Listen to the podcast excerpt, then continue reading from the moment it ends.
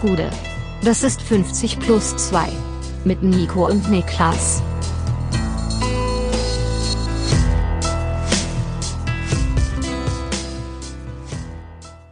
»50 plus 2 Länderspiel Spezial ausnahmsweise am Dienstag. Mein Name ist Nico Heimer und bei mir sitzt der Mann, der noch nie in einem Stadion gepfiffen hat, Niklas Levinson. Habe ich tatsächlich nicht, weil ja. ich kann nicht pfeifen. Ich weiß. Deswegen, ich wollte dich quasi direkt aus der Schussbahn nehmen, dass niemand ja. glaubt, du hättest hier ich nicht. bösartig gepfiffen. Weil aber ich kann erstens mehr. nicht pfeifen und ich war zweitens nicht da. Ja, das, das ist, ist, ähm, ist, richtig. Das entlastet mich. Ich habe ein, hab ein Alibi. Denn du warst äh, unterwegs im europäischen Ausland, wie angekündigt. Ja, und im war europäischen gut? Ausland war sehr gut. Ich war, kann man jetzt äh, offenlegen, äh, ich war in Dänemark. Wow, da hat das hat keiner gedacht. Keiner mit gerechnet, hat dass, keiner ich, dass ich nach Dänemark fahre. Ja. Und es war richtig schön. Also, ja. wir haben ja da. Ähm, wie, wie, sag mal ganz gut, gib uns mal kurz einen Einblick wettermäßig zuallererst. Also, wie müssen wir uns das vorstellen, temperaturmäßig? Also, wie hier ungefähr. Okay. Vielleicht zwei, drei Grad, zwei, drei Grad kälter. Da kommt es dann auch nicht mehr drauf an. Kommt es auch nicht mehr drauf an. Und, also, wir hatten an jedem einzelnen Tag Scheißwetter. Bis auf am Samstag. Ja. Am Samstag ähm, war strahlender Sonnenschein, blauer Himmel, komplett windstill und es war überragend. Und ja. überhaupt schon einen solchen Tag zu kriegen in Dänemark äh, ja. Mitte, Ende November ist schon ein großes Geschenk. Von daher waren wir darüber sehr, sehr glücklich. Und es war richtig gut. Wir sind erstmal zu meinen Großeltern gefahren ähm, in Kopenhagen Mhm. und bei denen sind wir angekommen Mittwochabend, glaube ich, so um Mitternacht, wo klar war, ja gut, dann machen wir eine Suppe. Ähm, Ja, was auch sonst, ja. was machen wir auch sonst? Mitternachtssuppe? Mitternacht ankommen, macht man eine Mitternachtssuppe. Und ich liebe das sehr, dass meine Großeltern vage wissen, dass ich irgendwelche kulinarischen Einschränkungen habe. Ja. Im Sinne von, dass ich Vegetarier bin. Ja. Und dass es einfach ihnen extrem schwerfällt, das Konzept davon zu verstehen. Ja. Was dazu führt, dass ja. ich im Vorfeld gefragt wurde, kannst du Brot essen? ja, ich kann, ich kann, I can, I can. Ich klaue sogar Brot, wenn ich kann. Ja, stimmt. Ja, sehr, sehr gut. Das war Ähm, aber sehr schön. ja. Ähm, dann sind wir weitergezogen am Freitag. Sorry. Hab heute Morgen drei Korni gegessen. Ähm, das war mein Frühstück, das war noch über vom Reiseproviant. Ja, sehr ins gut. Äh, Ferienhaus meiner, also das immer noch in der Familie liegt, mittlerweile nicht mehr bei meinen Großeltern woanders, aber immer noch innerfamiliär. So ein schönes kleines Ferienhaus in so einer Ferienhausanlage eben. Haben da echt ein paar sehr gemütliche Tage gehabt. Ich habe zum ersten Mal in meinem Leben, glaube ich, richtig selbstständig Kaminfeuer gemacht. Nice. Ähm, und war richtig so, ich glaube, das ist sowas ur Ja, Mann, das triggert was. was im Menschen Das, drinne ist. das triggert was. ich habe so einen richtigen Stolz darüber empfunden, dass es gebrannt hat. Ja, ja. tatsächlich. Also muss ich wirklich sagen. Ich habe auch eine, das ist lustig, dass du sagst, weil ähm, bei uns waren Kaminfeuer, Lagerfeuer, das gab's alles relativ regelmäßig. Ähm, aber ich habe auch einen irrationalen Stolz darin, da, oder beziehe ich daraus, wie gut ich ein Feuer machen kann. Ja. Ich auch, auch wenn ich, wenn ich im Urlaub für viele Leute grille oder sowas, Ja. dann baue ich den Grill so zweieinhalb Stunden lang, baue ich alles auf, die Kohle perfekt gestapelt und sowas. Ähm, Schlangenmethode, auch interessant, da legst du so Kohlen nacheinander, ist gut zum Räuchern. Ah, okay. ähm, aber ja, ich verstehe das also. Ich, das, also das ist kann ja ich eigentlich ein total alltagsferner Nutzen, den man sehr, sehr selten Ja, braucht. Aber ich habe mich trotzdem extrem gefreut darüber, dass es geklappt hat. Ja. Meine Eltern haben direkt mal einmal angerufen, gefragt, habt ihr diesen Kaminschacht aufgemacht, weil die Panik hatten, dass wir uns eine Kohlenmonoxidvergiftung Geht ganz schnell, ne? abholen. Da Geht sehr werdet ihr schnell. einfach beide ein bisschen müde und dann ist Feierabend. Dann ist Feierabend. Ja. Ja. dann äh, schläft man. Aber äh, du bist wieder hier. Ich bin wieder hier. und das heißt, es geht dir gut. Es geht mir gut. Ich Wir kann haben- noch ganz kurz sagen, wir waren am Freitag mit einer Gruppe, unter anderem Pavel, den auch viele vielleicht noch kennen, äh, kennen, kennen könnten von One Football, waren wir in der Kneipe in Berlin. Und wir sind sehr früh hingegangen, 18 Uhr, weil wir gesagt haben, wir sind in einem Alter, wo wir sagen, lassen Sie lieber früh anfangen, dann kann man früh aufhören. Ja. Und gehen da ins Hinterzimmer, Billardtisch. Gute Sache, wir haben natürlich alle absolut gar, ich kann gar kein Billard spielen, überhaupt nicht. Ich bin ja, ähm, ich bin kein guter Kneipensportler gemessen daran, wie viel Zeit ich in Kneipen verbracht habe. Also von den drei großen Pound for Kneipenspielen. Pound bist du sehr schwach. Ja, ja, genau. Von den drei großen Kneipenspielen, die, würde ich sagen, Darts, Billard und äh, Kicker sind, Ja, geh ich mit. mag ich Kicker am wenigsten, bin aber im Zweifel am besten. Dann glaube ich Darts und Billard ist ganz klar meine, meine, meine größte Schwäche. Habe ich auch immer nicht gespielt. Boah, ich glaube, meine Hierarchie auch vom Spaßfaktor her für mich ist tatsächlich äh, Kicker auf die 1, Darts auf die 2, Billard auf die 3. Ich habe große Reden geschwungen, warum äh, Kicker die, die schwächste, äh, die schwächste Kneipensportart ist. Also ein guter Freund von mir sagt seit Jahren, dass Kicker die niederste Form des Fußballs Ist es auch, ist es auch. Bin ich komplett bei ihm. Aber was ganz lustig war, war, ähm, stellte sich ja relativ früh raus, dass ab 18 Uhr sich dort jeden Freitag so eine Bande an äh, den wildesten Leuten aus der Umgebung, aus der Nachbarschaft trifft, aus allen äh, Kulturgruppen und Altersschichten und da Billard spielt mit so einer Tafel, man schreibt immer ran und man Ja. spielt nebeneinander. Und wir waren natürlich in Bierlaune da und haben daraus ein riesen Happening gemacht. Äh, Das führte dazu, dass irgendwie um 22 Uhr dieser Raum packevoll war. Alle von vorne in der Kneipe nach hinten gegangen sind. Wir haben kommentiert. Warum auch immer, war Ja. einfach nicht mehr ganz, ganz nüchtern. Und hatten da einen der besten Abende seit langem. Ich, hab, ich kann mir jetzt noch an jeden einzelnen Namen von den Spielern merken. Und wir haben schon ge gesagt, wir müssen da eigentlich bald zurückkehren. Wir müssen da wieder hingehen. Also Gab's es einen großartig. Sieger am Ende? Gab's Es, einen es gab einen Sieger, zumindest für uns, aber Ja. für die nicht, weil die haben noch, die haben noch gespielt bis Ja. in die Puppen.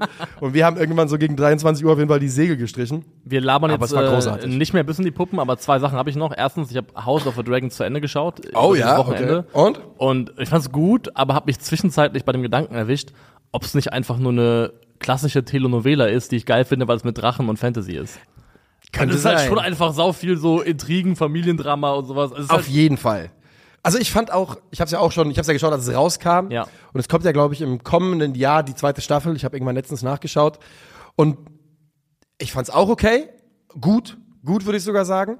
Aber du hast vollkommen recht. Ich bin mir auch nicht sicher, ob das an dem am Game of Thrones Appeal liegt oder einfach daran, dass es halt eine gefällige Storyline ist mit viel, viel äh, ja op optischer Action verpackt. weil sowas kennt man auch schon so aus dem, eigentlich aus dem Vorabendprogramm von irgendwelchen anderen Sendern. Ja, wo nur ohne Drachen halt. Ohne Drachen halt, Ja. genau, das ist der große Unterschied.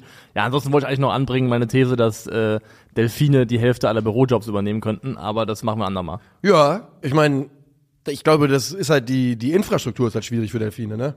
Genau, und da müsste man halt äh, auf Ja. die zukommen, denen entgegenkommen. Glaube, Wasserbüros, sagst du? Ich glaube rein, ohne die sind ja echt sehr intelligent. Ja. Die haben ja verschiedene Sprachen, die können Mitgefühl haben und so Sachen. Also Also die können verschiedene Sprachen, das ist glaube ich ein große, großes Wording für, für Delfine haben verschiedene Sprachen. Ja. Also es gibt Delfin Spanisch, Delfin Deutsch und sowas quasi. Okay. Also Äquivalente dazu. Also Delfine, die in Spanien chillen, sprechen eine andere Sprache als Delfine, die irgendwo an der Nordsee Das heißt, chillen. Delfine sind so klug, dass sie sich nicht mal mit einem äh, Rassenkollegen aus einem anderen Land unterhalten können. also auch schon, die haben andere Akzente, Dialekte. Kannst du ja auch nicht. Du kannst ja auch nicht in Spanisch mit jemandem reden. Nö, aber wir können äh, uns auf Englisch äh, Ja, die haben verständigen. dafür auch eine Lingua Franca, kann ja auch sein. Ja. Ähm, ich sag nur, die sind sehr intelligent und ich glaube, wenn sie die Werkzeuge dafür hätten, im Sinne von angepasste Infrastruktur, wie du schon sagst, dann könnten Delfine sehr viele äh, Und die brauchen Arbeits- halt so Flossenerweiterungen, Ja, damit sie also- irgendwas damit arbeiten können. Ich ne? finde auch, man kann nicht immer nur sagen Fachkräftemangel, da muss man auch mal outside the box denken. Ja, auf der anderen Seite weiß ich nicht, ob das nicht dann in die Richtung geht, dass man die Delfine einfach versklavt. Ich weiß nicht, wie viel Bock die haben auf Büroarbeit. Die lieben Ausbildung. Was, was denkst du, wenn du Delfin fragst? Willst du 24-7 einfach im Ozean machen? Oder, oder äh, das war das schlimmste Delfingeräusch, Oder was ich gehört oder habe. willst du Abrechnung machen? Oder willst du Abrechnung machen? Dann war ich, ich kenne meine Antwort und ich bin ja. nicht mal Delfin. Mehr sage ich nicht. So, okay. Wir gehen rein in äh, die DFB-Woche. Die deutsche Fußballnationalmannschaft gab sich am Samstag die Ehre in Berlin gegen die Türkei. Man hat verloren, ärgerlich, ärgerlich. Aber bevor wir zum Fußball kommen, müssen wir über das große Pfeifkonzert reden. Kurze Einordnung für alle, die es nicht gesehen haben. Es waren, ich würde sagen, deutlich über die Hälfte der Zuschauer ähm, für die Türkei. Ähm, die Türkei ist supported und haben die deutsche Mannschaft während des Spiels äh, relativ gnadenlos ausgepfiffen. Das während des Spiels ist mir wichtig. Während der Hymne wurde nicht gepfiffen. Bei beiden Hymnen wurde nicht gepfiffen. Und ähm, Weil das wäre also nicht aus so einer einfach aus so einer Das wär einfach Fair, so ein Fairplay, bisschen, Respektsebene, ja. Genau. ehrlich gesagt, unabhängig von den Mannschaften, eine Nationalhymne auspfeifen, ist einfach kein cooler Move. Das, das wäre der einzige Genau. Winkel gewesen, aus dem ich nachvollziehen hätte können. Und da hast du es genau richtig schon eingeleitet, denn das ist ziemlich genau auch mein Punkt. Ich sag da ganz ehrlich, ich sehe nicht, wie man sich darüber empören kann. Diese Tickets waren im freien Verkauf. Wenn euch das so ärgert, dass da 50.000 Leute ihre Nationalmannschaft unterstützen, warum wart ihr dann nicht im Stadion? Ne, also wo wart ihr dann? Hättet ihr, hättet ihr weil auf Twitter schreiben, ist das ärgerlich, ist das blöd, äh, zu Hause auf der Couch, das ist die eine Sache. Aber es sind eben 50.000 Leute äh, hingegangen, um die Türkei zu supporten. Man kennt es von türkischen Fans und nicht nur von türkischen Fans. Pfeifen ist in ganz vielen äh, Fankulturen ein absolut gängiges Stilmittel. Das hätte, sollte auch niemanden überraschen, finde ich. Also das war, Also, die Atmosphäre jeder- war die, die ich erwartet habe. der ein bisschen was mit Fußball am Hut hat und der zum Beispiel nicht geschlafen hat, als Bayern zweimal gegen Galatasaray gespielt Genau hat, das. der wird genau das mitbekommen haben, dass es einfach Teil der türkischen Fußballkultur ist. Und man kann das mögen oder nicht mögen, dieses Stilmittel, weil ich finde es teilweise auch ein bisschen überbordend, aber das aus einer, aus einer reinen, also Stilfrage, also finde find ich es gut oder Ja. nicht, aber es ist bekannt. man kann es ja nervig finden, Genau. ohne dass man sagt, äh, ihr Arschlöcher. Kann man trotzdem sagen, ich finde es einfach nervig. es, also es geht ja im, am Ende in dieselbe Diskussion rein wie mag ich situativen Support lieber Ja. wie in England oder mag ich so einen äh, gesangsbasierten Support wie in deutschen Fankulturen, mag ich das, wenn gepfiffen wird, das ist ja am Ende eine Geschmacksfrage, aber dass man davon überrascht ist, zeigt eigentlich nur, dass man sich mit dem Fußball an sich wenig auseinandersetzt Ja. und da einfach höchstwahrscheinlich nur eine kleine, schöne Gelegenheit gesehen hat, um eine eigene Agenda platzieren zu können, was ja auch viele Leute, die offensichtlich Fußball fremd sind, dann auch genutzt gemacht haben. haben. Ja, so ist es. Und ähm, übrigens, ich würde sogar das noch erweitern, aus dem Fußball raus. Jeder, der mal eine türkische Auswahl, eine Nationalmannschaft in irgendeiner Sportart, in irgendeinem Land hat spielen sehen, der weiß, dass alle Türken aus diesem Land versuchen dorthin zu gehen, weil die sagen, Nationalmannschaft, Baby, die kriegen wir nicht so häufig hier zu sehen. Alle hinter. Das ist im Basketball so, das ist in jeder Sportart so. Und dann wird das supported mit allem, was geht. Also, ich fand's wirklich nicht überraschend. Ich fand sogar, du, du legst doch dieses Länderspiel nicht nach Berlin, wenn du nicht sogar willst, dass ein großer Teil der türkischstämmigen Community äh, eben ins Stadion kommt, oder? Das ist meine ganz klare Lesweise. Und ich fand's, also mich hat's einfach nicht gestört, muss ich sagen. Und wie gesagt, ich glaube, es ist einfach nur zum Thema gemacht worden, primär von Leuten, die sich wenig mit dem Sport an sich beschäftigen und darin eine Möglichkeit gesehen haben, ähm, gewisse ag politische Agendas und Perspektiven zu bedienen, die sie eh schon innehalten. Ähm, von daher, für mich war es auch kein Thema. Von mir aus können wir deswegen auch gleich Yes. übergehen zum Sportlichen. Und rein sportlich verliert die deutsche. Nationalmannschaft das Spiel mit 3 zu 2. Es war ein sehr interessantes Spiel. Deutschland äh, beginnt auf dem Aufstellungsbogen mit äh, Kai Havertz als äh, Linksverteidiger. So ist es. Und man denkt sich kurz, äh, ist es doch jetzt Jogi Löw 2.0 hier mit äh, der Kevin Volland, äh, Ja. Oh Gott, stimmt. Kevin ja. Volland der Zweite sozusagen. Ja. War es nicht ganz, Nee. denn die deutsche Mannschaft hat ähm, eine, eine Dreierkette aufgebaut mit äh, Rüdiger Tah und Benjamin Henrichs Genau. in der Dreierkette, davor Kimmich und Gündogan. Und dann haben Havertz und Sané nicht immer, aber sehr, sehr oft letztendlich die Breite gehalten in etwas, was im Aufbau sehr oft wie ein Boxmittelfeld ausgesehen hat, wo dann Wirtz und Brandt die beiden offensiven Halbräume besetzt haben. Niklas Füllkrug nominell in der Spitze, aber auch nicht immer. Gerne mal ausgewichen, gerne mal fallen gelassen und dann eben auch Passmöglichkeiten gegeben. Also recht flexibel alles in allem in der offensiven Anordnung. Also so ist es. Und die deutsche Nationalmannschaft kommt dann wirklich sehr, sehr ordentlich rein ins Spiel und trifft durch eben jenen Kai Havertz nach einem tollen Pass von Henrichs auf Sané. Ähm, da schläft die türkische Defensive ein bisschen, erwischen Sané da, oder Sané erwischt sie auf dem falschen Fuß, kein Abseits, legt quer und Kai Havertz trifft von seiner Linksverteidigerposition Balsam für seine geschundene Seele zum 1 zu 0. Ja, wobei ich Ähm, sagen würde, dass das Tor wenig bis nein, nicht wenig, nichts damit zu tun hatte, dass er Linksverteidiger gespielt hat. Nein. Denn es ist ja aus einem Standard passiert letztendlich. Das heißt, die Positionierung ist da eigentlich vollkommen irrelevant. Ähm, weil das finde ich nur interessant. Balsam für die Seele ist es trotzdem bei Kai das ist auf jeden Fall. Also für ihn ist es definitiv wichtig. Er hat ja auch dann direkt provoziert und Marvin Dux, Dux Jubel gemacht, Ja. um zu sagen, du nimmst mir nicht meinen Platz weg. So habe ich das gelesen. Ah, ich nicht. Ja. Und die deutsche Mannschaft geht dann eben mit 1 zu 0 in Führung. Und generell kann man ja mal sagen, dass das, was die deutsche Mannschaft mit Ball gemacht hat, häufig sehr gefällig gewesen ist. Ja. Da war dieser eine Steckpass von Kimmich in den, äh, zu Sané. Sané und Brandt hatten oft auch die Rotation, dass äh, Lieber Sané dann eben diese Läufe von außen nach innen machen konnte, aus der Breite in den Halbraum, was er eben auch sehr, sehr gut kann, was ihn sehr, sehr gefährlich macht. Ich finde, dass Tar im Gegensatz zu Länderspielen von davor in dieser zentralen Innenverteidigerposition landet, die er auch von Leverkusen kennt, ist ein sehr guter Move, vor allem, weil er auch vor ihm sich ein Teamkollege mit Florian Wirtz bewegt, wo er genau weiß, wo bewegt er sich hin, wie finde ich den mit flachen Vertikalpässen zwischen die Linien. Von daher, es gab mit Ball, ganz klar Betonung mit Ball, einige Dinge, die da gut ausgesehen haben. Ich fand äh, die ersten, ja, so 20 Minuten von der deutschen Nationalmannschaft wirklich stark. Und ich dachte, ähm, okay, das könnte hier sogar vielleicht deutlich in ganz großen äh, in, oder in kleinen Anführungszeichen werden. Ähm, aber das Spiel kippt so ein bisschen, aber lass uns auch kurz darüber, dann lass uns kurz bei der Defensive bleiben. Ich finde es die logische Konsequenz und glaube ich die richtige Entscheidung, dass Nagelsmann sich äh, auf so ein bisschen, glaube ich, auf Tar Rüdiger festlegen möchte im Zentrum der Defensive. Also die richtige Entscheidung finde ich auf keinen Fall. Ich sag dir, ich sag dir, warum ich die richtige Entscheidung finde und dann sage ich dir, was ich das, was ich das große Problem finde. Ich finde die richtige Entscheidung, weil du in meinen Augen auf die beiden formstärksten Innenverteidiger in Deu äh, der deutschen Nationalmannschaft gerade setzt. Boah, ist Rüdiger so formstark? Und da kommt nämlich das große Punkt. Bei Real ist er sehr in Ordnung. Bei der Nationalmannschaft ist Antonio Rüdiger wieder, wieder einmal richtig schwach gewesen. Und das ist nämlich jetzt genau mein Punkt. Darüber rede ich auch im Fracalcio, das kommt heute Nachmittag. Ich finde, Antonio Rüdiger war in diesem Spiel wieder ein Unsicherheitsfaktor.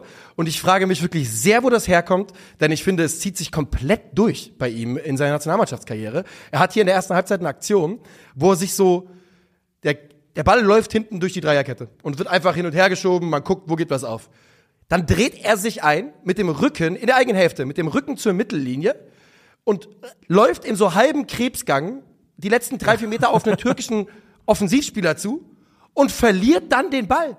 Und von vorne bis hinten frage ich mich, was war das für eine Aktion? Und Antonio, Antonio Rüdiger ist für mich in der deutschen Nationalmannschaft ein Unsicherheitsfaktor. Er ist für mich der nominell beste deutsche Innenverteidiger, aber er bringt es nicht auf die Straße im DFB-Trikot. Also für mich ist das nicht mal nominell. Also, es, also meine persönliche Meinung ist, und er macht es ordentlich bei Real, aber ich finde schon, dass also Antonio Rüdigers gesamte Reputation die fußt in meinen Augen sehr stark auf einem überragenden Chelsea-Jahr. Ähm, mhm. Und ich finde, dieses Niveau hat er in der Form danach nie wieder ganz erreichen und halten können. Und ich gebe dir auf jeden Fall komplett recht in Bezug auf seine Leistung für die deutsche Nationalmannschaft, die für mich überhaupt nicht rechtfertigen, warum er einer der Innenverteidiger sein sollte, auf die man setzt. Und da kommen wir wieder zusammen, weil ich bin jetzt auch langsam an einem Punkt. Ich sage, ich finde es die richtigen Personalien, aber so langsam frage ich bei Rüdiger, ne? Also und dann finde ich, schlägt da auch ins Kontor jetzt die zweimalige Nichtberücksichtigung Berücksichtigung von äh, Nico Schlotterbeck, der ja beide Male nicht dabei war unter Nagelsmann ja. äh, bisher und der für mich ein logischer Konkurrent wäre für diese Position, wenn Rüdiger eben auf der auf der linken Innenverteidigerposition spielt. Und der war auch für Deutschland bisher tendenziell eher ein Unsicherheitsfaktor, ja. hat ganz klar Probleme gehabt, aber er wäre zumindest ein Konkurrent, den man eben auch mal alternativ austesten könnte. Und eine frühzeitige Festlegung auf Rüdiger sehe ich zumindest sportlich beim aktuellen Leistungsstand nicht gerechtfertigt. Ich verstehe halt, ich verstehe komplett, warum Nagelsmann es versucht. Warum er möchte, dass das seine Achse ist. Das verstehe ich. Ich sehe, wo das herkommt. Ich bin übrigens der feste Überzeugung, dass Nico Schotterbeck ähm, sowohl zur EM fahren wird, als auch zeitnah wieder zum äh, DFB-Kader gehören wird. Aber was heißt zeitnah? Es ist ja nicht mehr viel Zeit. Ja, ich meine, ich glaube, die nächste, die nächste Nominierungsphase. Es war jetzt, äh, die zwei Nominierungsphasen sind für mich so auch der Moment gewesen, um Warnschüsse zu verteilen.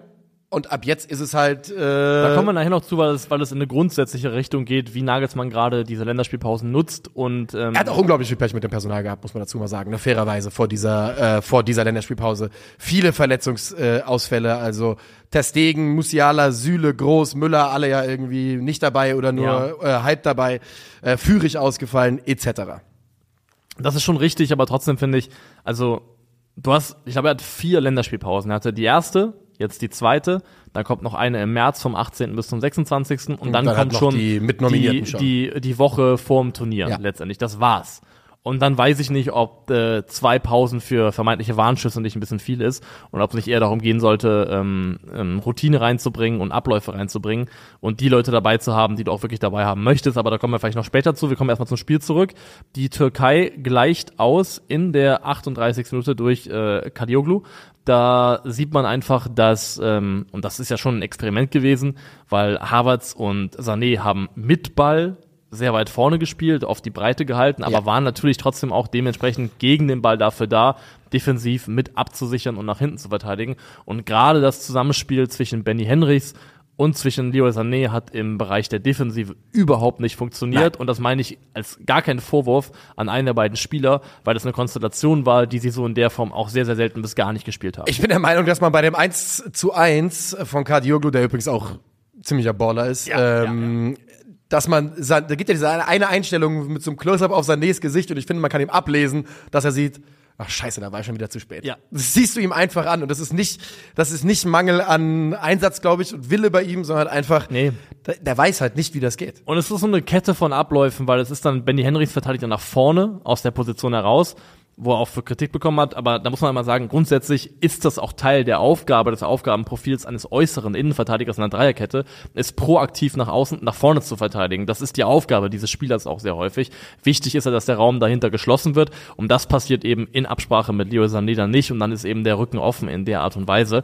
Ähm, und beim zweiten Gegentor sieht man es in meinen Augen, finde ich, auch beim 2 zu 1, wo dann der, die Verlagerung kommt, wo dann plötzlich alles frei ist, ähm, da fehlt Leroy Sané auch komplett. Da ja. kann man auch in der Einstellung vorher sehen, wo der Ball verloren geht.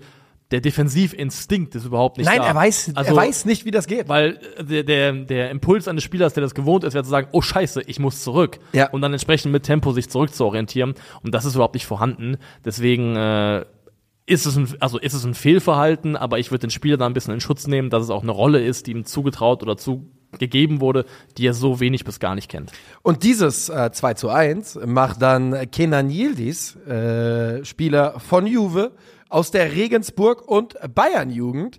Äh, war sein zweites Länderspiel und auch ein Spieler, der übrigens äh, für Deutschland hätte auflaufen können. Einer, wo man ich glaube, da könnte man sich in ein, zwei Jahren doch drüber ärgern und sagen, Ja. haben wir vielleicht ein bisschen gepennt. Das kann sein. Ähm, nach der Pause pennt die deutsche Mannschaft nicht, sondern kommt schnell wieder zurück, macht den Ausgleichstreffer nach 49 Minuten durch. Niklas Füllkrug ist ein äh, super schön ausgespielter Gegenschlag, Ja. vor allem über Florian Wirtz, der genau so diagonal einläuft, wie er es muss, um die Leute mitzuziehen und den Raum zu schaffen.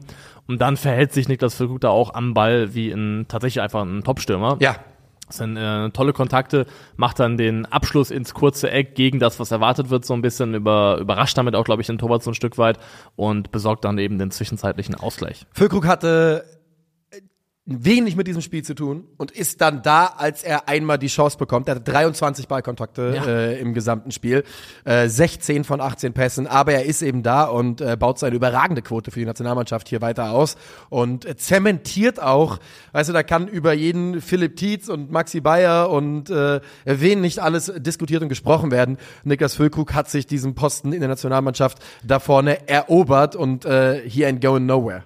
Es gibt in der Kombination aus, was er als Führungsspieler, als Charakter der Mannschaft gibt Ja. und seiner Qualität, gibt es aktuell keine bessere Sturmalternative für Deutschland. unglaublich, was äh, die, äh, die, die, der Charakter Niklas Füllkrug, der uns ja einfach aufgrund seiner sportlichen lange Zeit Irrelevanz durch Verletzungen, ähm, den man einfach nicht so sehr präsentiert bekommen hat. Unglaublich, was für ein starker Charakter Niklas Füllkrug ist. Und ich glaube, du sagst nämlich genau das Richtige. Ich glaube, der ist ein absoluter Wortführer und Anführer Ja. in dieser Nationalmannschaft. Als Spieler mit zwölf Einsätzen übrigens. Mit Ja, 30 also- Jahren, zwölf Einsätzen. Also genau seine, seine Unersetzlichkeit, die speist sich sowohl aus dem Sportlichen als auch dem, was er eben der Mannschaft eben auf einer Führungsebene mitgibt.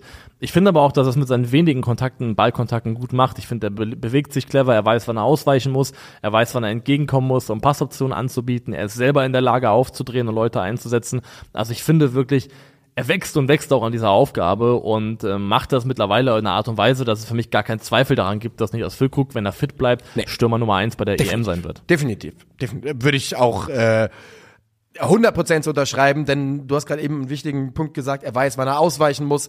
Generell habe ich das Gefühl, er spielt da eine Rolle, die, wo er auch sehr genau weiß um die Stärken seiner Nebenmänner und Mitspieler, Florian Wirtz, Leroy Sané, Julian Brandt, der jetzt ein schlechtes Spiel, kein tolles Spiel gemacht hat zumindest, ähm, und ist bereit, viel dafür zu tun, diese zu betonen. Ja, der ist, er verzichtet, er äh, weicht aus und ist dann eben da, wenn er gefragt wird. Und dieses Zusammenspiel, das ähm, ja kein deutscher Stürmer mit den Leuten, mit den Spielern wie Sané Wirtz äh, jetzt entwickeln kann, äh, das hat er einfach schon. Und ich bin komplett bei dir. Füllkrug ist gesetzt einer der sichersten Plätze für mich in diesem Kader sogar.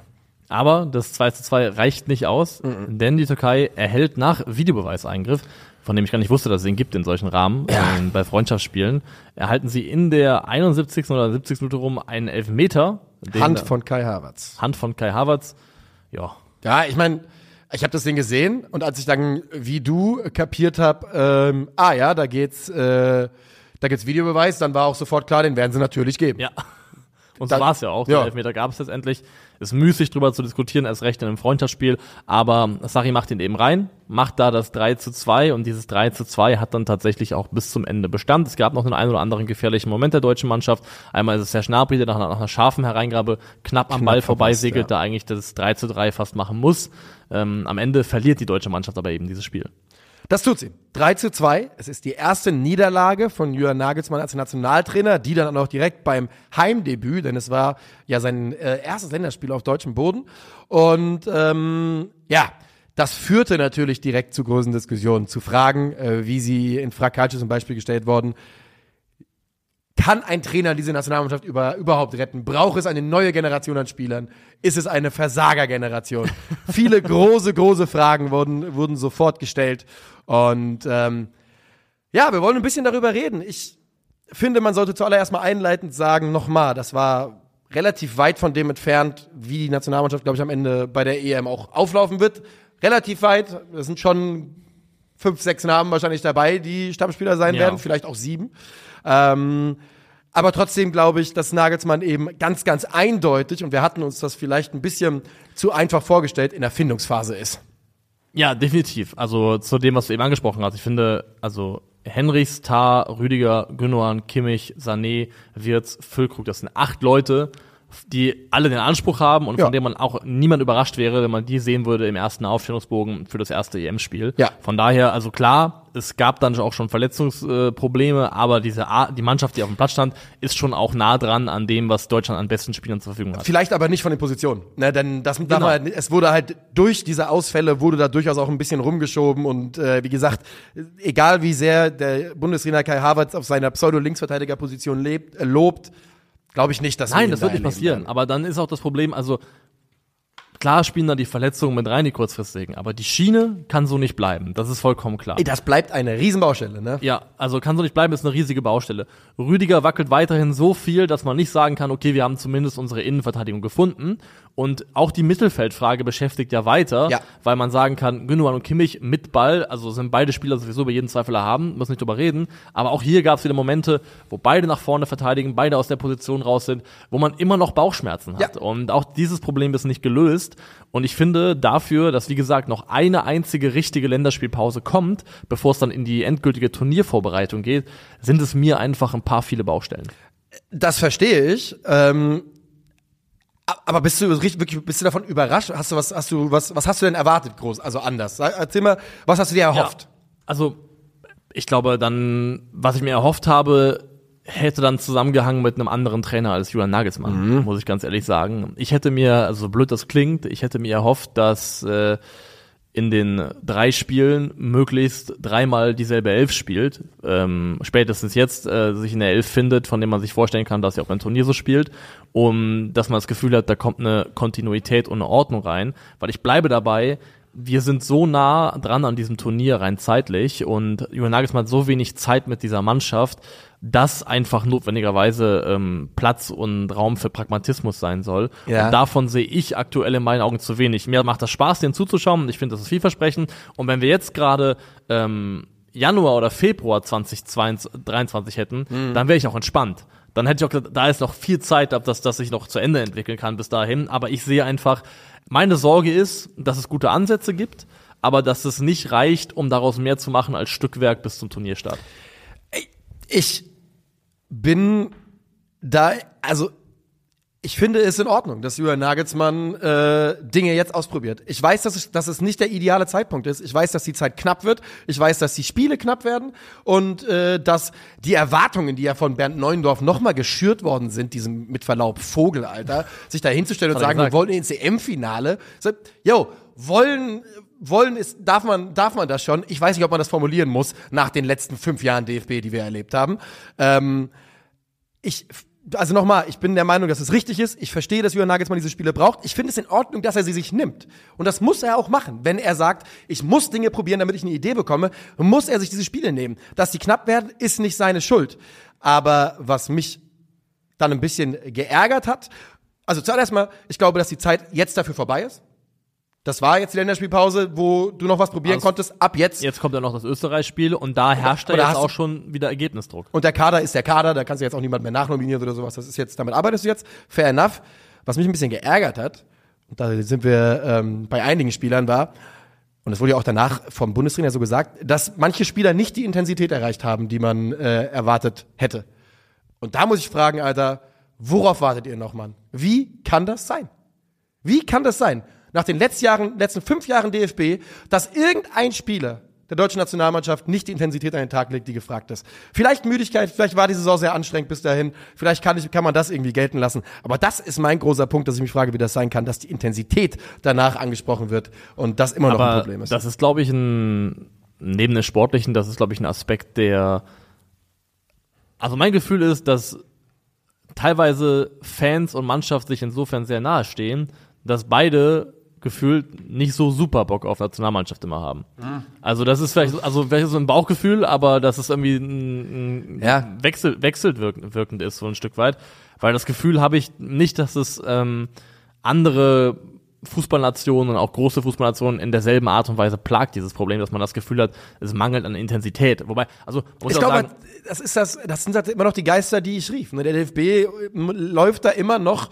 Der DFB hat zehn Jahre lang alles dafür getan, die Nationalmannschaft so verhasst wie möglich zu machen, Ja. so unattraktiv wie möglich zu machen, so teuer wie möglich zu machen, die Fans damit zu schröpfen, jeden Cent abzugreifen. Und jetzt steht man eben da mit einem noch immer im Punkto Nationalmannschaft tief gespaltenem Land, wo halt viele, paar Leute so wie ich sagen, ich bin wieder all-in, Alter, ich bin bereit, aber ganz viele andere eben auch Ja. noch sagen, warum nach den letzten Und Jahren? auch Warum mit einer ich? Mannschaft, die sich immer mehr aus der, und das ist so ein bisschen, also mief dann schon fast nach Stammtisch respektive Doppelpass, wobei das ja auch wechselwirkende Synony- Ja. Synonyme sein können. Ähm, aber wo wir schon so ein bisschen auch eine Mannschaft haben, die sich immer mehr aus der Generation NLZ zusammensetzt.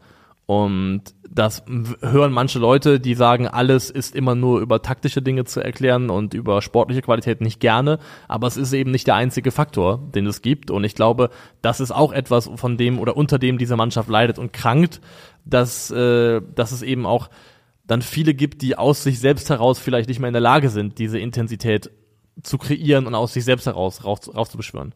Ja, ja, das kann schon, es, es kann schon möglich sein, dass, dass da was dran ist. Ähm, ich bin weiterhin der Meinung, das müssen wir nicht wieder aufmachen, das ganz große Fass, oder vielleicht machen wir es auch nochmal in einem Stream diese Woche, übrigens an dieser Stelle, heute Abend natürlich Watch Along, falls ihr das schon am Dienstag hört, Watch Along bei Calcio Berlin, äh, Deutschland gegen Österreich, könnt ihr unsere Gedanken live hören. Ähm, ich meine, das wirst du nicht mehr hinbekommen, ne? Also die Charakter wirst du nicht mehr verändern vor der die vor Spiele, der die sind da. vor der musst du arbeiten, ja. Und, und ich bin, und da halte ich es dann tatsächlich mit dem Präsidenten Neuendorf, ich bin weiterhin der Meinung, dass es ein Kader ist, der einen bei der EM zumindest, dass du konkurrenzfähig sein musst mit dem Spielermaterial, das Deutschland hat. Davon bin ich wirklich immer noch überzeugt. Also ich Konkurrenzfähig heißt nicht, dass du im Titel mitspielst. Aber halt kein Gruppen aus so, und dass du, sondern dass es ein Selbstverständnis ist, dass du, dass du äh, in die K.O.-Phase kommst und da mit dabei Aber bist. also ich, da muss man auch sagen, wie gesagt, die EM ist im Modus, wie sie aufgebaut ist, mit ihren 24 Mannschaften, mit den Tabellendritten, die weiterkommen, ist es ja auch so, dass es so fast so unmöglich ist, in der Gruppenphase auszuscheiden. ja, man hat ja aber schon das- 2021 gesehen, da war es ja dasselbe Prinzip schon. Ja. Da ist es dann auch tatsächlich eng geworden, natürlich, aber ich glaube trotzdem, dass das der Mindestanspruch immer sein muss, diese Gruppenphase zu überstehen. Das muss ein Selbstverständnis sein. Für mich gilt sogar, ich finde, ab einem Viertelfinale bin ich bereit davon zu reden, dass man ein brauchbares Turnier gespielt hat. Ja, ist in Ordnung für mich. Würde ich mich anschließen, weil das letzte Mal, äh, beim Achtelfinale ist diese, ist das diese Zwischenrunde, die sie da spielen, wo Deutschland das letzte Mal gegen England rausgeschieden Genau, ist? ja. Ja, das, das ist zu wenig. Eine Runde weiter darf sein, ja. Genau, das ist ein bisschen wenig, finde ich. Und vielleicht ist das auch die Losung, aus der man das Ganze jetzt betrachten kann mit Julian Nagelsmann, dass man sagt, ey, die Chancen auf den Titel, die sind sowieso dermaßen gering. Also lass uns lieber ein Turnier spielen mit attraktivem Fußball, wo wir wahrscheinlich irgendwo zwischen Achtel und Halbfinale ausscheiden werden, als dann den pragmatischen Weg zu gehen, wo wir sagen, wir ordnen alles der Maximierung der Wahrscheinlichkeit eines Titels unter, spielen dafür gegebenenfalls eher unansehnlichen, in Anführungszeichen, Fußball. Aber wenn das am Ende auch in die Hose geht, haben wir nicht mal Spaß gehabt dabei. Das kann ja sein auch, dass man den Weg gehen möchte. Weil so der Weg, den Deutschland aktuell einschlägt und wie wie sie aufgestellt sind, so sah keine Mannschaft aus, die und hat auch keine Mannschaft gespielt, die in den letzten zehn Jahren irgendwelche relevanten internationalen Titel gewonnen hätte. Stimmt. Ich wollte gerade sagen, außer Italien, dann ist mir aufgefallen, die hat natürlich 30 Jahre Winning Streak, bevor sie die Titel gewonnen haben. Also- äh, ja. Das ist ein wichtiger Punkt, den du ansprichst. Italien hat bei der, hat vor der EM 27 Spiele am Stück Ja. nicht verloren Ja, ja. gehabt. Argentinien hat 31 Spiele oder sowas nicht verloren. vor dem- 36 Spiele ja. ungeschlagen vor der WM. Ja, ja. Das, ja, ja. das sind die Kein Serien, Zufall. auf deren Rücken, also auf, wo du ein breites Kreuz kriegst und auf denen du ein Selbstverständnis aufbauen kannst, um in solchen Turnieren zu bestehen. Und das kommt auch über das Finden einer Mannschaft, über das Finden einer Mannschaft zusammen Ja. und über, über Routinen, über Abläufe. Und davon ist Deutschland halt meilenweit entfernt. Also Sie haben jetzt unter Nagelsmann Und nochmal, ich mache dazu, da, da, Nagelsmann mache ich daraus keinen Vorwurf. Ich mache ihm null Vorwurf bis jetzt, sage ich ganz offen. Nee, also Vorwurf ist zu viel gesagt. Wie gesagt, ich glaube, man hätte einen anderen Weg können, gehen können, einen pragmatischeren Weg mit einer, also mit anderen Schwerpunkten, die gesetzt werden in der Art und Weise, wie man die Mannschaft aufs Turnier einstellen möchte, die pragmatischer, aber vielleicht weniger ansehnlich gewesen wären. Aber Nagelsmann hat jetzt drei Spiele betreut, eins gewonnen, eins unentschieden, eins verloren. Ähm, hat dabei im Schnitt zwei Gegentore pro Spiel kassiert. Die deutsche Mannschaft hat die letzten neun Spiele nicht zu null gespielt, hat zehn Spiele in 2023 gemacht und in diesen 20 Gegentore kassiert. Also zwei Gegentore im Schnitt. Also Nagelsmann setzt da, streng genommen aktuell, das fort, was auch schon vorher fortbestanden hat in Sachen ähm, Menge an Gegentoren unter, unter Hansi Flick. Und auch das mal kontrastieren mit erfolgreichen Mannschaften der letzten großen Turniere. Italien oder Argentinien bei der WM. Sieben Gegentore in sieben Spielen, wenn man nur auf die regulären 90 Minuten schaut. Italien bei der EM. Vier Gegentore in sieben Spielen. Frankreich 2018 sechs Gegentore in sieben. Portugal 2016 fünf Gegentore in sieben. Deutschland 14 vier Gegentore in sieben. Spanien 2012 ein Gegentor in sechs. Spanien 2010 zwei Gegentore in sieben. Das ist so ein überwältigender Trend, Ja. dass die Mannschaften, die Titel gewinnen, an aller, allererster Linie erstmal sehr, sehr wenige Gegentore überhaupt nur kassieren. Ja. Und da musst du schon also den sich A Es ist gegen, auch kacke. Ich würde gar nicht mal sagen, dass es ein Trend ist. Das ist so, Die seit jeher werden Titel so gebacken. Genau. Ja. Und wenn du das siehst und dann siehst, dass wir aktuell eine Mannschaft haben, die 2023 im bald abgelaufenen Kalenderjahr im Schnitt zwei Gegentore pro Spiel kassiert, Mhm. dann ist der Weg, sich vorzustellen, wie daraus ein Team werden soll, das realistisch eine Titelchance hat, aktuell sehr, sehr weit. Ja, nein, es gibt keine realistische Titelchance für den DFB. Ich glaube, das muss man so sagen. Und deshalb ärgere ich mich so über. Also, es gibt immer eine Titelchance für jede Mannschaft, Ja. die bei einem Turnier teilnimmt. That being said. Deshalb bin ich so sauer über die Aussage von Neuendorf, weil es einfach so dermaßen zeigt, dass du von der Materie keine Ahnung hast. Dass du einfach nicht weißt, wovon du sprichst. Denn es ist fast es ist vermessen zu erwarten von dieser Mannschaft, dass sie ins Finale geht ähm, bei der kommenden Europameisterschaft. Ja, es ist es ist eine schwierige es ist eine schwierige Gemengelage, in der wir uns da gerade befinden mit dem DFB und ähm, heute gegen Österreich bin ich sehr sehr gespannt, äh, was wir da noch Ich hätte erleben. mir fast gewünscht, dass wir darüber sprechen können nach dem Österreich-Spiel, weil das uns einen kompletteren, runderen Ein Ja. Eindruck geben würde. Da reden wir natürlich am Donnerstag nochmal drüber. ja. Aber ich bin gerade in so einem Zwiespalt aus, ich sehe, dass Nagelsmann Dinge zum Positiven verändert hat, vor allem im Spiel mit dem Ball. Das sehe ich und das ist auch, kann man auch nicht verkennen. Aber gleichzeitig frage ich mich, ob das das ist, was diese Mannschaft und diese Nationalmannschaft gerade braucht zum jetzigen Zeitpunkt mit Blick auf eine sehr akut anstehende Europameisterschaft im eigenen Land, ob da nicht vielleicht doch trotzdem der Weg über den Pragmatismus, der Weg über einen Turniertrainer, der diesem einen Turnier alles unterordnet und angefangen davon, wie attraktiv das Spiel sein muss, vielleicht der bessere Weg gewesen wäre. Das wird man nicht prüfen können. Und wir haben keine Ahnung, ob Nagelsmann vielleicht ein Turniertrainer ist. Wer weiß es? Wer weiß, also genau, also das kann, das kann, kann mir komplett um die Ohren fliegen. Ich sage nur, das ist aktuell mein Gefühl, dass ich zwischen diesen beiden Polen hin und her gerissen bin. Und meine Tendenz aktuell ist, dass ich glaube, die Zeit wird zu knapp, um mit dem, was wir gerade machen, was gerade die Nationalmannschaft da macht und vorhat einzuleiten, an einen Punkt zu kommen, wo es beim Turnier mehr sein wird als momentane oder Augenblicke, wo es gut aussieht, wo es Spaß macht, aber ich glaube, um richtig erfolgreich zu sein, um bis weit in dieses Turnier vorzudringen, könnte es am Ende zu anfällig bleiben. der größte Erfolg, wenn man nicht eben jetzt auch überraschend um den Titel mitspielt, den die Nationalmannschaft auch über das Sportliche hinausgehend haben könnte, wäre ein Turnier im Vergleichswert WM 2006, WM 2010.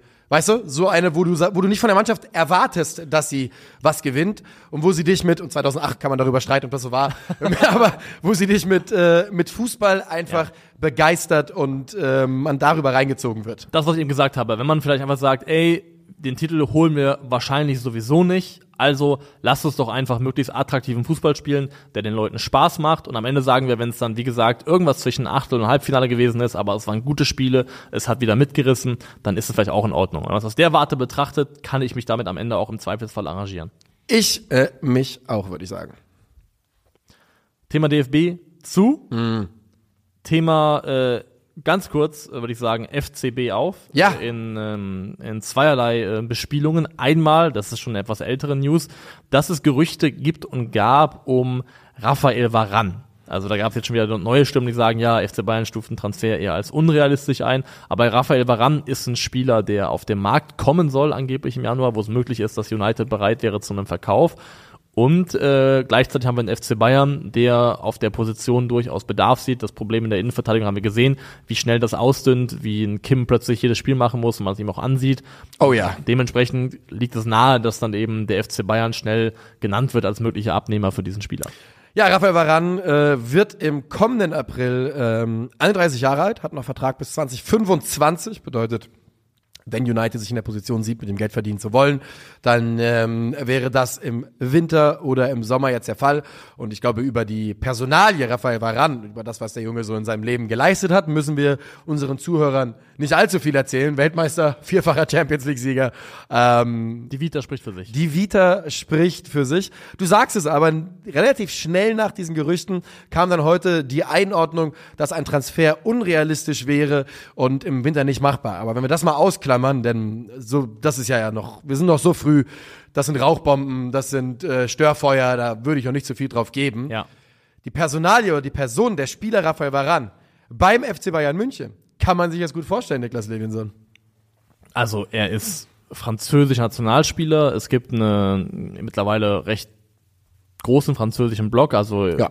wir haben Matistel, wir haben Kingsley Coman, wir haben Dayo Upamecano. Vergesse ich noch jemanden? Ja, also kann es war noch, durchaus es war sein, noch Benji Pavard eben in der Ja. Vorsaison, der ist mittlerweile weg, aber es gibt eben sowohl eine Tradition als auch eine aktuelle Gruppe in der Mannschaft mit, ähm, mit französischen Spielern. Das würde naheliegen. Es wäre jemand, der von der Position her einen Bedarf deckt, der da ist, rein von der Menge an Spielern her. Aber auch hier, ich glaube, so wie sich der FC Bayern an äh, Sadio Mané die Finger verbrannt hat, glaube ich, dass sie einen Bogen machen werden, um einen auch hier noch nicht alten, aber langsam aber sicher Ja. mit dem Altern beginnenden äh, Starspieler aus der Premier League. ziemlich genau die Altersstruktur Sadio Mané, als er Ja. gekommen ist. Sehr, sehr genau. Ne? Würde quasi mit 30 kurz vor 31 aufschlagen. Ich glaube, das war genau so bei Sadio Mané. Genau, genau so war es nämlich. Und auch ein Spieler, der definitiv auch Zeit seines Lebens von, äh, Yes. von seiner Athletik, von seiner Physis gelebt und profitiert hat, wo du genau dieselbe Gefahr läufst, wo du nicht weißt, was bleibt eigentlich am Ende noch übrig, wenn das irgendwann anfängt zu bröckeln. Und äh, dementsprechend, der verdient riesen, also ich glaube 17 Millionen oder sowas wird kolportiert bei United. Und wenn man das alles miteinander kombiniert, glaube ich, kommt am Ende ein Paket zusammen, wo der FC Bayern unter dem Eindruck des Manet-Fiaskos, glaube ich, einen riesen, riesen Bogen drum machen sollte und das meiner Meinung nach auch wird. Ich glaube nicht, dass es dazu kommen wird. Ich glaube es auch nicht. Und ich glaube, dass der Grund, ich glaube nicht, dass die Bayern wegen des Manet-Fiaskos Abstand nehmen von, ich sag mal, 30 Jahre alten Spielern aus der Premier League. Harry Kane lässt grüßen. Ähm, aber ich glaube, dass das Finanzielle einer der Hauptgründe ist. Denn ich glaube, das ist der Punkt, wo die Bayern sagen, boah, du wirst wahrscheinlich irgendwie, also keine Ahnung, unter 40 Millionen kriegst du ihn auf keinen Fall, würde ich behaupten, oder?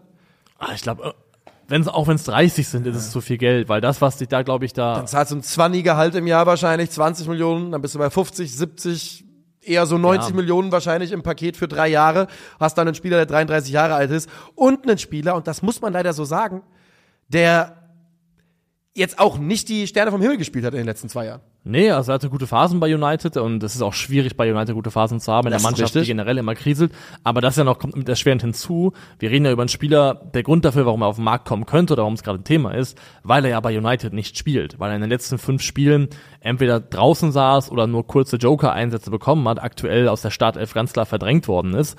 Und ähm, ein Spieler, wo aktuell offensichtlich Frage, Fragezeichen bestehen, ob der noch gut genug für Manchester United ist.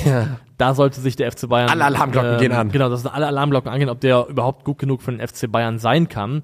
Außerdem, Real Madrid war in den letzten Jahren eigentlich immer sehr gut darin, auszuloten, wann haben wir das Maximum aus unseren Ja. Spielern rausgepresst. Wer ist, wer ist so weit ausgewrungen und ausgequetscht, dass wir ihn äh, abgeben können, guten Gewissens? Da hast du vollkommen recht mit die ähm, Bilanz von Spielern, die nach Real gepiekt sind, wenn sie nicht mit 20 Real verlassen Ja. haben oder sowas. Die ist nicht allzu groß. Und ich würde mich dir fast uneingeschränkt einschließen, äh, anschließen mit dem Gedanken, ich halte es, für, ich würde es für die falsche Entscheidung halten, Rafael Varane da als Ziel auszumachen jetzt und äh, da all in zu gehen. Vor allem, weil ich glaube, dass er immer noch an einem Punkt in seiner Karriere ist, wo sein Selbstverständnis natürlich ist, spielen zu wollen. Ja.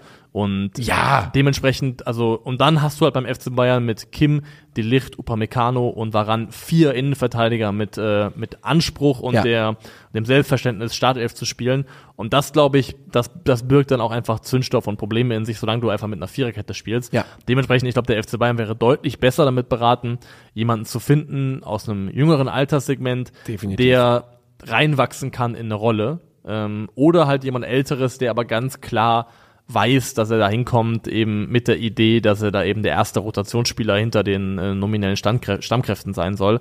Aber ich glaube auch Raphael Varan, Das wäre, glaube ich, ein Scheitern mit Ansage. Es ist ein schillernder Name immer noch, aber Ja. ich glaube, man wäre gut beraten, davon die Finger zu lassen. Und ich glaube, das werden sie auch tun. Die Finger nicht äh, werden sie von Max werden sie von Max Eberl nicht lassen. Äh, Das ist wohl, wenn man äh, deutschen Newsbreakern glauben darf, zwischen intern äh, abgenickt. Er wird der Sportvorstand und meine, Ver meine Vermutung wäre, dass es dann für Neppe auf sich bedeutet, dass dessen Stint beim FC Bayern vorbei ist. Aber insgesamt finde ich es gar nicht verkehrt, was die Bayern da machen, sich da so ein bisschen ein Kompetenzteam zusammenzuschustern. Ja, sie holen sich einige, also Köpfe rein, von denen man zumindest weiß, dass sie hervorragende Arbeit zeitweise geleistet haben und dann ist irgendwann aber auch zu viele, deswegen glaube ich auch, dass für Neppe kein Platz mehr sein wird, weil du brauchst, also irgendwann hast du einfach zu viele. Irgendwann brauchst du einfach die Menge an Leuten nicht. Aber ich glaube, wenn du dann hast äh, mit Dresen jemanden, der eben primär für Finanzielles verantwortlich ist und du hast dann auf der Kompetenzebene Sport, so ein Dreigespann aus, aktuell zumindest noch, ähm, Trainer Thomas Tuchel, Christoph Freund und Max Eberl, da kann man von Max Eberl halten, was man möchte. Und War das aktuell zumindest noch auf Thomas Tuchel gemünzt? ja, also man weiß ja nie. Ja, ja, man, man, ja, weiß, man weiß ja wirklich nie. Also aktuell gibt's da, glaube ich, wenig Anhaltspunkte dafür, dass es jetzt zeitnah irgendwie ein Thema werden würde. Aber Stand jetzt würde ich sagen, ist dann eben Tuchel, Eberl und ähm, Freund wäre dann das perspektivische Kompetenzteam. Und das ist schon ein sehr, sehr, sehr, sehr gutes Trio rein, was die fachliche Qualität angeht. Also kann man als Bayern-Fan dann selber beurteilen, wie gut es einem schmeckt, dass man im Endeffekt dann halt mit zwei RB-Leuten oder zuletzt RB-Leuten ähm, dann zwei sehr, sehr wichtige Posten besetzt hat. Ja, das ist eine, das müssen andere Leute bewerten. Da hast du äh, vollkommen recht. Ich äh, finde es interessant, aber dass die Eberl Bayern Nummer nur noch eine Frage der Zeit Ja. war, das haben wir glaube ich alle so erwartet. Und ich glaube, Max Eberl fällt dann auch sehr, sehr weich. Weil, also, der fällt, der fällt nach oben. er fällt nach oben eigentlich. Also der fällt, der fällt tatsächlich gar nach nicht. Oben. Er fällt gar ja. nicht, er fällt nach oben. Hast du vollkommen recht mit. Glaubst du, es gibt jemals wieder, gibt es in der öffentlichen Wahrnehmung, in der breiten Wahrnehmung, einen Weg zurück für Max Eberl zu, ah ja, komm? Also gibt es einen Redemption-Arc für Max Eberl, der irgendwie ihm offen steht? Ja, ich meine, ich glaube, man darf halt nicht unterschätzen, dass der FC Bayern noch immer mit Abstand die meisten Fans in Deutschland hat. Mit Abstand. Das darf man nicht vergessen. Das ist einfach so. Und ich glaube, wenn er da gute Arbeit macht, dann ist einfach eine so große Fangruppe vielleicht wieder bekehrt, dass es einfach die Gesamtmeinung ein bisschen beeinflusst. Ja. Aber zu, zu dem, was er vor vier Jahren war, Max Eberl, gibt's keinen Weg zurück. Nee, das glaube ich auch nicht. Und ich bin auch gespannt, wie er, wenn er denn kommen sollte, dann begrüßt wird, weil ich Ja. könnte mir schon vorstellen, dass es einen ähm, Teil der aktiven Fanszene gibt, der das kritisch beäugt und dementsprechend auch kommentieren könnte. Ja, das äh, würde ich genauso unterschreiben. Und ich glaube, für heute sind wir am Ende angekommen, Ja, oder? lest uns nach, wenn es ein bisschen kürzer ist als gewohnt an einem Montag oder an einem Dienstag in dem Fall. Aber also bis auf Nationalmannschaft ist einfach auch aktuell Themendürre. Ja, und ähm, definitiv. ich glaube, das Wichtige, das haben wir bearbeitet. Wir schauen uns heute Abend, wie gesagt, an bei Calcio Berlin, Deutschland gegen Österreich, werden das in der Nachbetrachtung nochmal ausführlicher besprechen am Donnerstag, wenn wir uns dann wieder in der regulären, äh, zur regulären Zeit hören. Dann übrigens nächste Woche natürlich auch wieder am Montag mit dem Yes. Bundesliga-Rückblick. Bis dahin sagen wir, macht es gut und auf Wiedersehen. Tschö.